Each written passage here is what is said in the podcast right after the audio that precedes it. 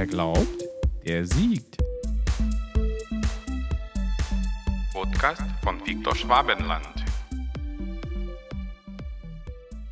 Herzlich willkommen zu meiner 30. Folge und heute habe ich einen besonderen Gast bei mir.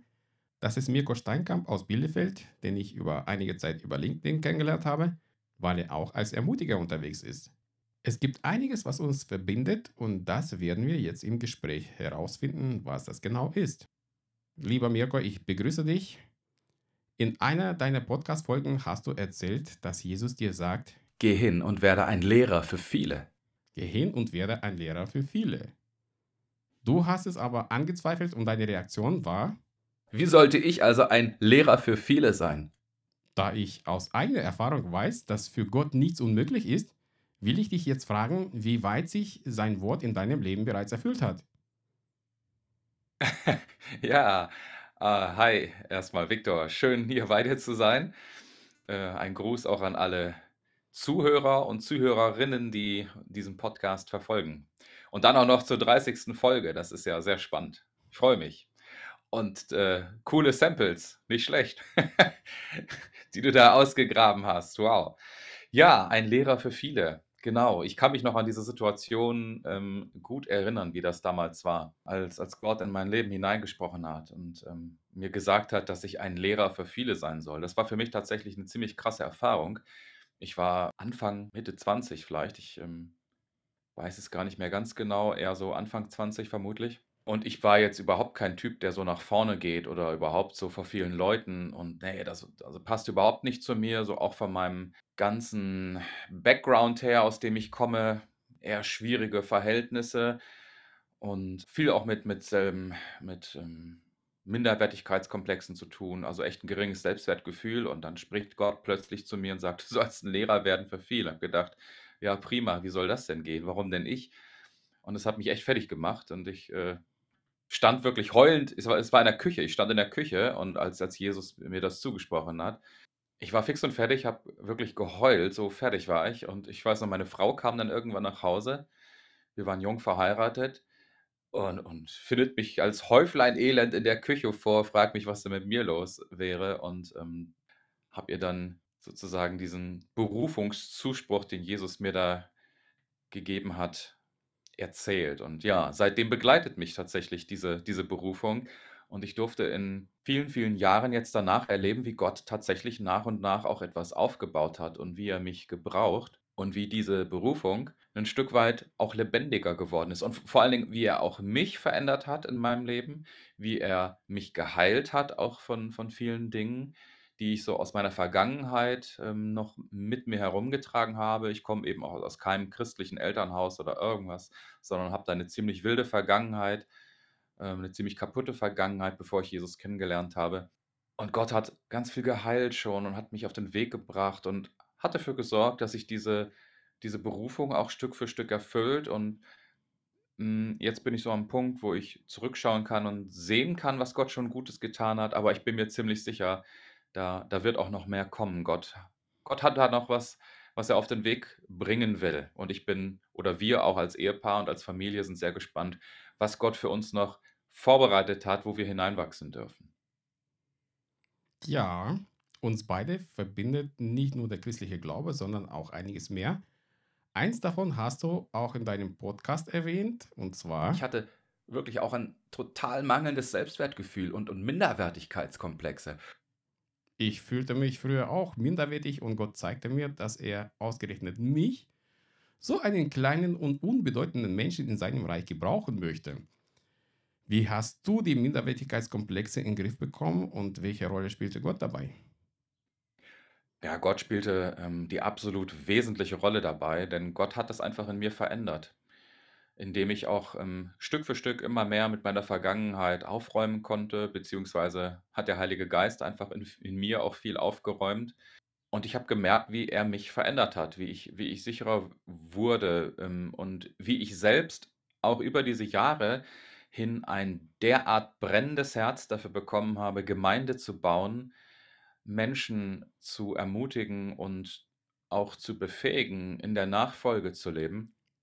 Und daraus haben sich dann eben auch diverse Dinge in meinem Leben entwickelt, geistliche Projekte. Natürlich neben meinen Aufgaben, die ich so in der Ortsgemeinde auch übernehme, ähm, habe ich so einen geistlichen Ermutigungsdienst, Lehr- und Ermutigungsdienst gegründet mit dem Namen Bergruf.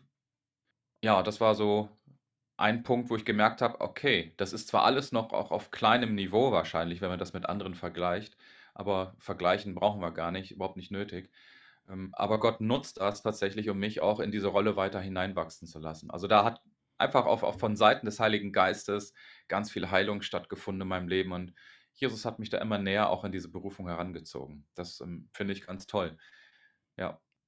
Man sollte nicht alles kleinreden, also wenn man im Reich Gottes irgendwelche Dinge tut Mhm. äh, und uns scheint das irgendwie zu klein, zu wenig. äh, Also wenn ich nur drei Menschen zum Glauben gebracht habe, das ist viel zu wenig. Äh, Nicht wie bei Reinhard Bonke, so fünf Millionen oder so. Mhm. Dann denkt man, ja, ich bin ja so klein, so unbedeutend. Das ist äh, typische Lüge, die der Teufel uns erzählt.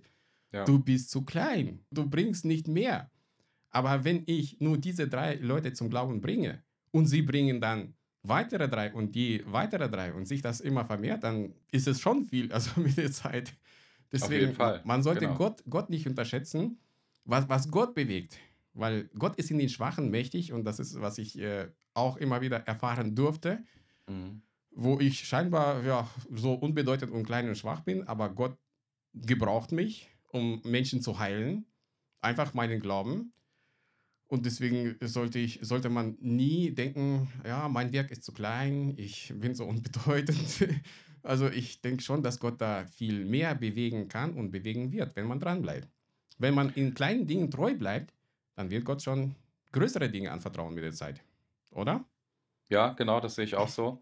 Das sind auch so, so Dinge, die ich im Glauben nach und nach für mich mehr verstanden habe über die vielen Jahre und auch im Glauben mehr und mehr ergreifen durfte. Und es ist genau das, was du sagst. Wir brauchen nicht den Anspruch haben, groß zu sein, sondern wir dürfen, glaube ich, ganz realistisch sein. Wir sind einfach klein. wir sind klein und Gott nutzt doch gerade das, ne? so wie du sagst, Gott ist in den Schwachen mächtig und hey, dann hat er bei mir viel Raum, um was zu bewirken. Und ich darf erleben, wie Menschen inspiriert und angesprochen werden, ähm, wenn der Heilige Geist mich nutzt im Preaching oder im Teaching oder wo auch immer, sei es jetzt über Social Media, Podcast oder auch direkt in den Gemeinden. Das ist toll. Da, das, das, da, ja, da gehe ich richtig ab innerlich. Ne? Das, das, da freue ich mich total zu, zu spüren und selbst auch zu erleben, wie Gott diese Berufung, die er zugesprochen hat, erfüllt wie etwas geschieht und wie ich damit an seinem Reich bauen darf. Ich als kleiner Mirko Steinkamp mit seinen kleinen geistlichen Diensten darf aber ein Teil dieses großen Reiches Gottes sein. Das ist fantastisch und das, das ermutigt mich immer wieder selber auch sehr. Ja, natürlich. Ich kann dich auch voll verstehen. Meine Medienarbeit seit vielen Jahren, ich habe oft Erfahrung gemacht, dass ich durch einfache Worte, die ich da geschrieben habe, eine, eine kurze Andacht, äh, nichts Besonderes, ich habe da nicht irgendwie jetzt äh, große Offenbarung von Gott bekommen oder so. Da schreiben mir die Leute, der Heilige Geist hat zu mir durch deine Worte gesprochen. Hm. Das, das, das, sind, das sind Dinge, wo ich merke, ja, wow, ich habe da scheinbar nichts Großes getan, aber Gott hat es getan. Gott hat es Ja. genutzt. Und deswegen äh, sollte man nichts unterschätzen, was man für Gott tut, selbst wenn es so vorkommt. Also mein Podcast ist so klein und da gibt es nur wenig äh, Hörer oder so. Selbst wenn diese paar Hörer ermutigt und gestärkt werden und Jesus richtig nachfolgen, dann hat sich es Mhm. gelohnt. Ja, absolut. Das sind dann, wenn man das auch so, so, so spürt und erlebt und auch diese Rückmeldung bekommt, das sind so diese, ich nenne sie gerne, so diese Reich Gottes-Momente, die wir erleben dürfen, ähm, wo wir spüren, sehen und erkennen, wie, wie aktiv Gottes Reich da tatsächlich am Werk ist. Und dann auch durch uns. Das Ja, ist sehr, sehr cool. Sehr, sehr cool. Also da war ich schon kurz dabei, meine Andachten hinzuschmeißen und sie nicht mehr zu schreiben, weil da gab es eine Zeit, wo mir finanziell ziemlich äh, schlecht ging und ich kaum Unterstützung bekommen habe. Dann dachte ich, ja, ich muss ja alles bezahlen, die, die ganze Hosting-Sachen und so. Und dann kam eben diese Rückmeldung, deine Andacht hat mich total ermutigt und äh, Gott hat durch dich gesprochen. Dann dachte ich, ja, wow, dann sollte ich ja wohl dranbleiben. Also Mhm. ich kann es nicht Ja. einfach hinschmeißen, weil es gerade so schwer ist, sondern weitermachen. Und das mache ich schon seit, seit vielen Jahren. Aber und das, jetzt kommen wir zum Thema Schreiben. Also Schreiben ist eine Leidenschaft, die uns äh, beide verbindet. Mhm. Den, ich habe auch mit Gedichten und Kurzgeschichten angefangen. Nur du warst schneller und hast schon ein Buch veröffentlicht. Das ist ein christliches Roman. Nun, wie heißt das Buch und was beinhaltet es? Ja, es ist ein äh, christlicher Fantasy-Roman tatsächlich. Ähm, ein bisschen Nischenliteratur, da ich selber einfach total auf Fantasy stehe ähm, und es wenig gute christliche Fantasy-Literatur gibt, habe ich mich irgendwann mal dazu entschlossen, eben selbst auch einen Roman zu schreiben. Und ähm, ja, christlicher Fantasy-Roman mit dem Namen Allan Lande. Ähm, Untertitel ist Der große Greif. Und das ist der erste Band, sollen also noch weitere folgen. Mhm. Da geht es um, um eine komplett in sich geschlossene Welt in diesem Roman mit verschiedenen Völkern. Ne? Es gibt Wichte, es gibt Feen, es gibt Waldmeister, es gibt Melissen. Das ist also ein bisschen so ähm, an, an, an einige Dinge, die wir vielleicht aus dem Alltag kennen, auch so angelehnt. Es gibt den großen Greifen, der hat natürlich eine ganz besondere zentrale Rolle. Es gibt, ähm, es gibt den Widersacher, es gibt also wirklich komplex viele Völker auch in dieser Welt. Das ist sogenannte High Fantasy, also eine eigene Welt mit eigenen Kulturen, die ich versuche in diesem Buch eben dann entsprechend auch lebendig werden zu lassen. Ja, und spannend ist so die Charakterentwicklung der eigenen Protagonisten. Und wenn man jetzt mit einigen Worten beschreiben wollen würde, was so geschieht, natürlich Kampf, Anfechtung, Kampf gegen den Schatten, Hoffnung auf den Erlöser, es geht ganz viel um Glauben, es geht um Zweifel, es geht um Herausforderungen, über sich selbst hinauswachsen, konfrontiert sein mit, mit Bedrohungen und in all dem eben trotzdem diese Verbundenheit und diese, diese Stärkung und diese Hoffnung im Glauben nicht zu verlieren. Das würde ich sagen, sind so die großen Hauptthemen, die man in diesem Buch findet. Und der findige Leser wird sicherlich auch viele biblische Bilder wiederentdecken können. Mhm. Genau. Da muss ich dabei an den C.S. Lewis denken. Ja, ist natürlich für mich eins der großen Vorbilder, was Literatur anbelangt, C.S. Lewis, absolut. Der mit den Chroniken von Narnia, Genau. ja, sogar ähm, in der säkularen Welt bekannt geworden ist, obwohl es echt ein zutiefst geistliches Werk ist, was er da verfasst hat. Mhm. Sehr beeindruckend. Ja. Ob ich daran heranreiche, weiß ich nicht, aber wenn sich die Leser auf den guten über 400 Seiten irgendwie inspiriert fühlen und ermutigt fühlen, dann hat dieses Buch sein, sein Ziel auf jeden Fall erreicht. Wie bist du dazu gekommen, so einen Roman zu schreiben? Ja, also Schreiben war für mich tatsächlich immer schon irgendwie so ein ganz wichtiges Medium. Ich habe auch als, als Jugendlicher schon auch angefangen, ne? Prosa, Gedichte, fing irgendwann an Kurzgeschichten. Und so die Königsdisziplin ist natürlich, einen, einen Roman zu schreiben, ein dickes Werk irgendwie. Und ähm, ich habe, glaube ich, ein paar Anläufe habe ich gebraucht, bis ich dann tatsächlich zu dieser Story gekommen bin, die ich da habe. Und die hat sich dann einfach entwickelt. Ich habe dann auch das Ganze mit Leben gefüllt. Ich habe die, ich habe eine Karte dazu verfasst, damit man einfach geografisch das Ganze auch verfolgen kann. Das finde ich, finde ich einfach immer unglaublich cool. Ähm, ich habe dann ähm, mir diese verschiedenen Völker zurechtgelegt und dann habe ich diese verschiedenen Völker aber auch mit bestimmten Fähigkeiten, bestimmten Eigenarten auch ausgestattet. Ähm, zu einem Großteil lassen sich die Namen dieser Protagonisten auch übersetzen, so dass das Ganze einfach wirklich auch so einen, so einen Lebensatem bekommt und, und gefüllt ist mit, mit, mit Feedback und Background, so was da drin steckt und hoffentlich die Menschen auch erreicht und ermutigen kann. Ja. Das kann ich mir gut vorstellen. Und wenn du gerade von vielen Völkern redest, äh, denke ich, dass die Globalisten deinen Roman nicht gut finden würden. ja, das kann sein. Das weiß ich natürlich nicht. naja. Es gibt halt verschiedene Völker, die wohnen, zum Großteil wohnen die in einem großen Land, das dieses Land heißt, so wie ähm, das Oberthema des Romanes Allan Lande. Da steckt eben alle Länder drin. Und in diesem, in Allan Lande gibt es eben diese verschiedenen Völker, die teils zusammenleben, andere wohnen etwas separat für sich. Und wie gesagt, die haben eben so ihre unterschiedlichen Eigenarten, ähm, Liebenswürdigkeiten, manches, wo man denkt, oh, jetzt nervt der schon wieder. ähm, halt wie real life, ja, so wie bei uns auch. Und Tja. das gefällt mir persönlich selber einfach an einem, an einem Roman. Und es war beim Schreiben auch eine ganz spannende Entwicklung zu sehen. Ich hatte natürlich einen Masterplan für das ganze Ding, aber es ist auch so eine, so eine Eigendynamik beim Schreiben reingekommen. Also da haben sich Charaktere entwickelt oder man muss sich vielleicht auch mal von Charakteren verabschieden, was jetzt vorher gar nicht wirklich in diesem Masterplan enthalten war. Habe mich dann zum Teil selbst überrascht. und Mhm. man man baut eine unglaubliche Bindung auf zu seinen Protagonisten in diesem Roman. Wahnsinn. Und man freut sich so. Es ist ist krass. Du sitzt da und freust dich über Dinge. Und da habe ich gedacht: „Wow, also wie wie muss es dann Gott gegangen sein, als er diese Welt geschaffen hat, als er alles angelegt hat, diese kleinsten Feinheiten, die wir kaum wahrnehmen, bis ins Große. Wie sehr muss er sich freuen?“ Ähm, das hat mir so ein bisschen so vielleicht so ein klein bisschen die Augen dafür geöffnet, welch eine Liebe Gott für diese Welt hat. Und er will, dass alle Menschen gerettet werden und geht ihnen nach. Und im Kleinen durfte ich das eben damit auch schon so ein bisschen für mich erfahren, wie das ist, so eine Welt zu schaffen, eine Beziehung zu den Protagonisten, die ja nicht mal echt sind, aufzubauen. Und ich weiß noch, als ich meinen meinen, äh meinen Mädels wir haben immer so ein Ritual, dass wir abends was vorlesen, ähm, habe ich dann irgendwann angefangen, auch dieses Buch vorzulesen.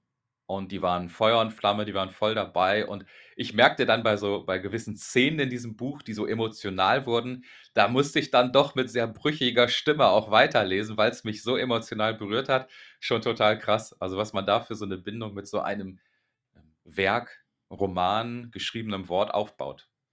Irre. Ja, wir sind ja Kinder des Schöpfers. Genau. Da, wir haben seine, seine, seine Schöpfergene in uns. Wir erschaffen auch Dinge. Genau. Und äh, als Kinder Gottes können wir Dinge erschaffen, die andere stärken, ermutigen und die Liebe Gottes weitergeben.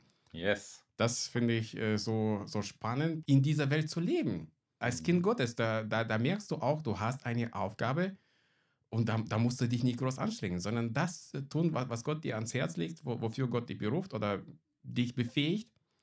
Und das bewegt dann die Herzen. Ja, absolut. Ja, du, äh, 1999 wurde ich in einer Bielefelder Bettelklinik Mara an meinem Hirn operiert, weil ich früher Epilepsie hatte. Und da bist du ja gerade noch tätig. Was machst du dort und wie schaffst du es, nebenberuflich noch Bücher zu schreiben und Podcasts aufzunehmen? Ja, also an der Klinik an sich, wo du warst, äh, da bin ich nicht tätig. Ich bin zwar nach wie vor für Bethel, für die Bodelschwenkschen Stiftungen tätig. Ähm, genauer gesagt sogar für die Stiftung Eben Eza, so eine Unterstiftung, die zu Bethel dazugehört, seit ein, dreiviertel Jahren in etwa. Und ich bin dort als, als Referent tätig, genau. Ja, die Frage, wie schafft man sowas dann nebenher noch? Äh, Beruf, dann studiere ich ja noch Theologie, Haushalt, Kinder, Ehe, das kommt ja alles noch dazu, Engagement in der Ja, Gemeinde. Das ist wirklich eine gute Frage. Ich habe tatsächlich, als, als Gott mir damals auch den Auftrag gegeben hat, dass ich Theologie studieren soll, was ich am Martin-Buzer-Seminar tue, da war für mich auch die Frage, wie soll das gehen? Funktioniert doch never. Aber ich habe gemerkt, als ich mich darauf eingelassen habe und ein Ja dazu gefunden habe, Gott schenkt Freiräume. So, dass ich gemerkt habe, ich sortiere auch ein bisschen mein Leben dadurch und Dinge, die mir vielleicht wichtig waren, aber eigentlich total unwichtig sind, die haben dadurch ihren passenden Platz in meinem Leben auch gefunden, beziehungsweise vielleicht auch gar keinen Platz mehr in meinem Leben gehabt oder haben nicht mehr. Also Gott schenkt diese Freiräume. Das habe ich damals mit dem Studium total gemerkt, wie er das schenkt und alle Bedenken letztlich zerstreut hat. Und jetzt ist es so, ich darf seit einem Jahr ungefähr tatsächlich mit einer halben Stelle nur arbeiten. Das ist total klasse. Ich merke, ich komme mit meinem Studium besser voran und habe natürlich dann auch entsprechend mehr Zeit, mich mit den geistlichen Projekten, mit dem, was Gott mir da aufs Herz gelegt hat, das auch umzusetzen und, und das weiter zu verfolgen. Und mit so einem Buch ist tatsächlich schwierig. Ich habe, also gerade dieses, dieser Fantasy-Roman, ich habe da über zehn Jahre dran gesessen. Das hat schon lange gedauert. Ähm, Ich mhm. habe ja schon auch noch echt äh, großen Bock, das weiterzuführen. Es ist auch angelegt auf mehrere Bände. Der zweite ist zum Teil schon auch in Arbeit. Keine Ahnung, wie lange es dauert. Jetzt dürfen alle erstmal den ersten Band lesen. Okay. Also das große, die große Antwort auf deine Frage eigentlich, ähm, die ich mit sehr viel Umschweifigkeit beantwortet habe. Gott schenkt diese Freiräume.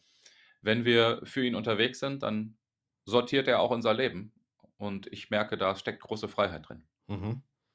Ja, zu deinen nebenberuflichen Tätigkeiten gehören nicht nur Bücher schreiben und Podcasts aufnehmen, sondern auch Theologiestudium, was du gerade erwähnt hast, Genau. und Predigtdienst. Äh, Mhm. Trotzdem schaffst du auch neue Projekte ins Leben zu rufen.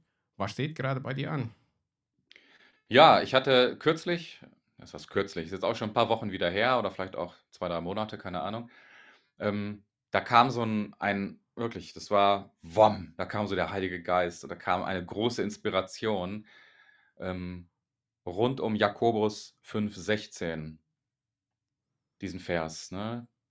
Bekennt einander eure Sünden, betet füreinander und ihr werdet geheilt werden. Und plötzlich stand ich da, hatte diesen Strom an Inspiration und musste, ich, ich war gar nicht zu Hause, musste dann irgendwie erstmal so ein paar Notizen machen. Und da ist in, von jetzt auf gleich plötzlich ein Movement, so eine Freiheitsbewegung entstanden, die ich seitdem jetzt nach und nach so weiter an den Start bringe. Also es fing dann an, dass ich natürlich erstmal dieses Konzept weiter für mich erarbeitet habe, diesen Impulsen des Heiligen Geistes auch nachgegangen bin. Dadurch ist auch wieder ein Buch entstanden, Gem 516, Dein Move in die Freiheit, also Gem von James Jakobus 516. Das Buch wird ab Ende Juli wird es veröffentlicht sein. Im Druck ist es schon in diesem ganzen Veröffentlichungsverfahren. Und dieses Buch wird die Grundlage für dieses Befreiungsmovement sein. Und die Vision ist wirklich, dass das auch eine deutschlandweite Bewegung wird.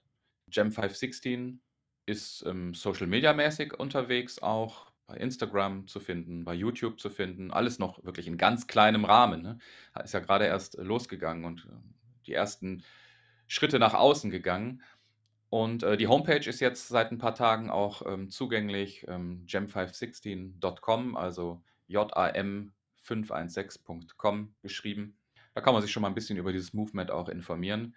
Und Gem 516 hat verschiedene Dinge, die es anbietet. Zum einen, es geht auf jeden Fall um Befreiung, um Befreiung von, von Bindungen, ja, Befreiung von äh, Pornografie, von Sexsucht, Cybersexsucht, von, ähm, von Süchten, von depressiven Verstimmungen. Menschen können von so vielen Dingen gebunden sein und auch Christen, ja, auch von Unversöhnlichkeit, von Lieblosigkeit, von, von Angststörung und so weiter. Und, und da will sich in die, dieses Feld will Gem 516 rein und, und diesen Menschen Unterstützung bringen und ihnen zeigen, wie sie in Freiheit hineinkommen können. Da gibt uns das Wort Gottes, das ist wirklich völlig basiert auf dem Wort Gottes, einfach einen Plan, wie das gehen kann, wenn wir glauben, wenn wir vertrauen. Und ich bin sehr gespannt, was Gott über dieses Movement noch tun wird. Ich freue mich total darauf, das erleben zu können. Habe aber auch, muss ich sagen, wirklich echt eine Menge Respekt, denn denke, wow, das, das ist eigentlich eine ziemliche Nummer und ja, bete einfach dafür, dass, dass Gott es in die Hand nimmt und dass es wächst, dass, dass daraus irgendwann auch ein Team entsteht. Ähm, ich, ich will da kein, kein Allrounder sein. Ähm, ich möchte für die geistlichen Dinge zuständig sein und hoffe einfach, da passiert irgendwann noch was. Leute kommen dazu, unterstützen das auf ihre Art und Weise. Ich bin sehr gespannt, was kommt. Und so die, die Hauptfelder von Gem 516 werden sein, dass es also Gems gibt. Gems sind so Small Groups, mit einem Sieben-Wochen-Programm. Das wird alles auch in diesem Buch Gem 516 Dein Move in die Freiheit erklärt. Dann gibt es sogenannte Seminary Jams, das heißt, man kann mich einladen in die Gemeinde, zu irgendwelchen Organisationen und es gibt einen, einen Tag lang Inputs zu diesem Thema mit viel Worship und Gebet und so weiter und eben dichte Impulse zum Thema in die Freiheit kommen. Und ähm, ich bin dabei, auch ein Netzwerk aufzubauen, was Gebets- und Rechenschaftspartnerschaften anbelangt, die Gem 516 dann wiederum auch anbietet. Das sind so die drei großen Punkte von Gem 516 tatsächlich. Mhm. Sehr spannend und vor allen Dingen, ich merke es auch, dass Gott tatsächlich in der letzten Zeit äh, Dinge ins Leben ruft, die Menschen zur Befreiung, zur Erlösung äh, bringen. Früher hätte man nicht gedacht, äh, beziehungsweise ich hatte nicht so den Eindruck, wenn ich mal in die Gemeinde gegangen bin, zum Gottesdienst und äh, meine Geschwister gesehen habe, da hätte ich nie gedacht, dass äh, irgendeiner mit irgendwelchen komischen Dingen Problem hat oder Sucht hat.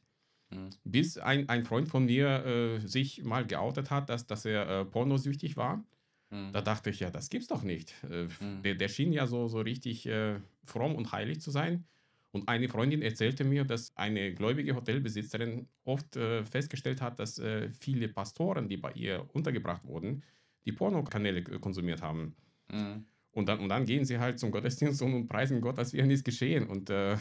da, da, da, will Gott gerade jetzt in dem Bereich auch viel, viel äh, Reinheit schaffen, viel Befreiung schaffen und das, äh, das merkt man auch. Also nicht, nicht nur jetzt bei den Fällen, die ich gehört habe, sondern ich, ich merke es auch bei mir, dass, dass Gott mich selbst auch von vielen Dingen bereinigt und befreit hat, mit mhm. denen ich äh, früher Probleme hatte. Es ist an der Zeit der Säuberung. Gott macht sein Leib wieder sauber yes. und bereitet äh, vor. Das ist äh, spannend zu erleben. Ja. Oh, ja. Halleluja, genau das ist so. Wenn du meinst, Gottes Wort ist lebendig, dann gib mir ein Beispiel dafür, wie das Wort Gottes sich in deinem Leben als lebendiges Wort manifestiert hat. Ja, du hast ja eine richtige Sample-Maschine von mir, ja. Wie Gottes Wort lebendig ist, ja, ich erlebe das immer wieder, wenn ich Gottes Wort lesen darf, wie krass es in mein Leben hineinspricht. Ähm, vielleicht ein sehr prägnantes Beispiel, was ich so auf diese Art und Weise auch schon mehrere Male erlebt habe. In Situationen, wo ich echt total viel Struggle hatte und wo ich an mir selber auch wieder gescheitert bin und gefallen bin und, und mich über mich geärgert habe und ich verzweifelt war. Und wie, die, wie, der, wie der Psalmist wirklich alles rausgehauen habe an Emotionen und das vor Gott gebracht habe und mich ausgeschüttet habe vor ihm, hatte ich so eine Situation, wo, wo dann Jesus sagte, schlag doch mal, ich weiß jetzt gerade gar nicht mehr die Stelle, schlag doch mal die und die Stelle auf. Ah, und ich hatte überhaupt keinen Bock. Sage, nein, da habe ich jetzt keinen Bock, das aufzuschlagen. Ich, dann schlage ich das gleich auf und es sagt mir dann sowieso nichts und das habe ich mir doch alles wieder nur selber zugeredet und eingeredet. Schlag das mal auf. Ich hätte keine Ahnung, was da steht an dieser Stelle. Überhaupt nicht. Aber der Heilige Geist hat nicht locker lassen. Ne? Er hat nicht locker gelassen und ja, schlag's auf. Irgendwann hat er mich so weit gehabt und dann habe ich das aufgeschlagen oder in meiner Bibel-App nachge, nachgeswitcht. Und das ist dann die Stelle, wo, wo, wo Paulus sagt, ich halte mich nicht für jemanden, der schon ergriffen hat. Aber ich jage dem nach. Äh, total krass, mega, mega mäßig, wie Gott da durch sein Wort in mein Leben gesprochen hat. Das hat mich so ermutigt, das hat mich auch total geflasht, wie, wie er mich da wieder eingefangen hat und gesagt hat, so mein Junge, jetzt läufst du weiter und guckst nach vorne, streckst dich aus nach dem, was ich da für dich safe gemacht habe. ja, das war krass, hat mich sehr bewegt und, und solche Situationen kenne ich immer wieder, wo Gott dann auch durch, dies, durch die Bibel, durch verschiedenste Bücher und Briefe total fett und krass in mein Leben hineinspricht. Sehr, sehr cool. Finde ich immer wieder ermutigend. Ja, und da fällt mir der Satz ein, ergreife das Unbegreifliche. Mhm.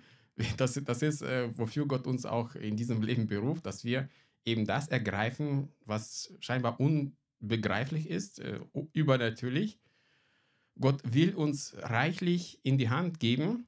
Mhm. Und äh, ich muss immer wieder an den äh, verlorenen Sohn denken und an seinen Bruder besonders, der da mhm. rumgemeckert hat, Vater, du hast mich nicht die Party machen lassen.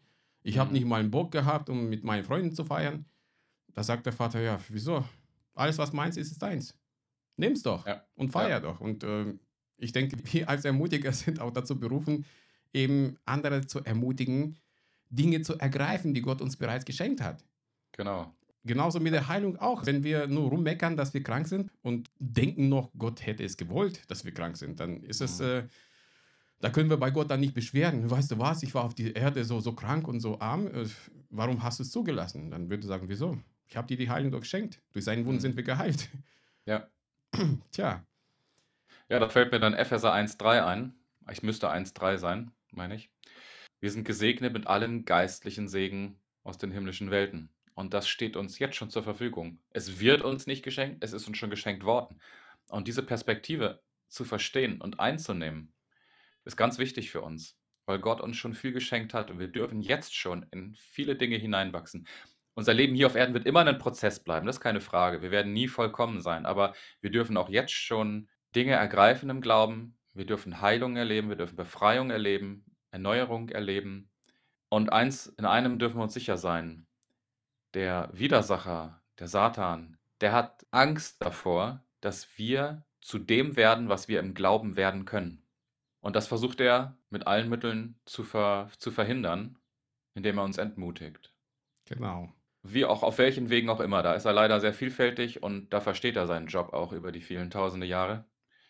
Aber davor hat er Angst, dass wir in unsere Autorität im Glauben hineinwachsen können. Und dazu möchte ich uns alle ermutigen, dass wir das ergreifen. Diese himmlischen Schätze bergen und jetzt schon bergen. Nicht mhm. darauf warten. Lasst uns nicht auf das Reich Gottes warten. Jesus sagt, das Reich Gottes ist mitten unter euch. Ja. Halleluja.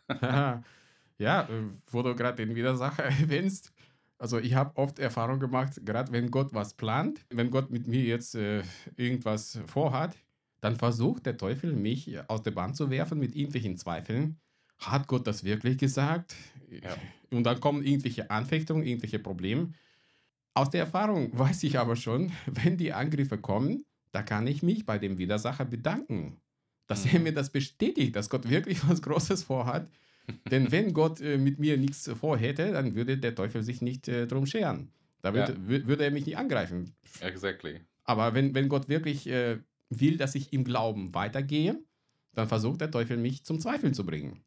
Ja. Und das, das, das, muss, das muss man sich irgendwo aufschreiben und immer daran denken, wenn die Anfechtung kommt, dann kann man sich eigentlich glücklich schätzen. Jesus sagt da auch, also seid froh und, glück, und glücklich, freut euch, wenn, Amen, wenn, genau. wenn, wenn ihr verfolgt werdet.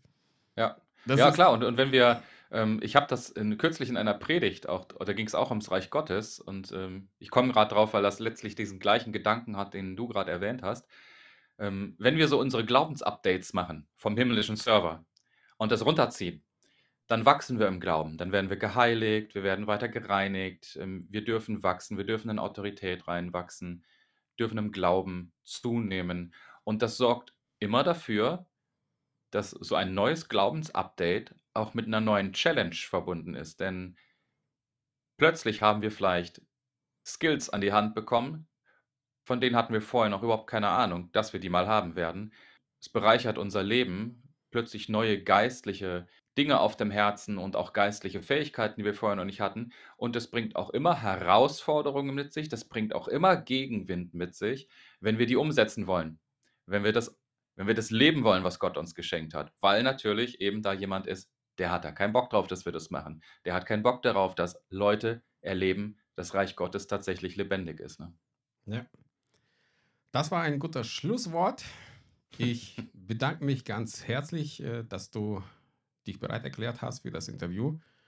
Und ich hoffe, dass unsere Zuhörer jetzt reichlich ermutigt wurden Mhm. und diese Podcast-Folge auch weiterteilen. Also ich wünsche dir Gottes reichen Segen weiterhin in allen deinen Projekten, auch mit dem Buch, dass viele Leser sich finden lassen.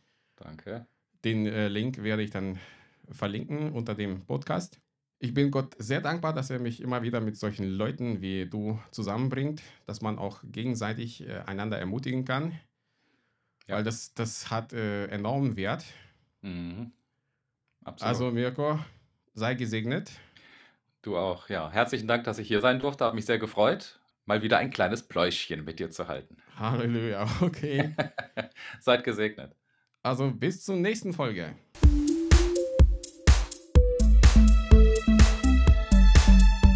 Hat dir mein Podcast gefallen? Wenn ja, dann teile ihn bitte mit deinen Freunden und hinterlasse mir ein Feedback. Um keine Folge zu verpassen, abonniere meinen Blog unter www.dersiegertalk.de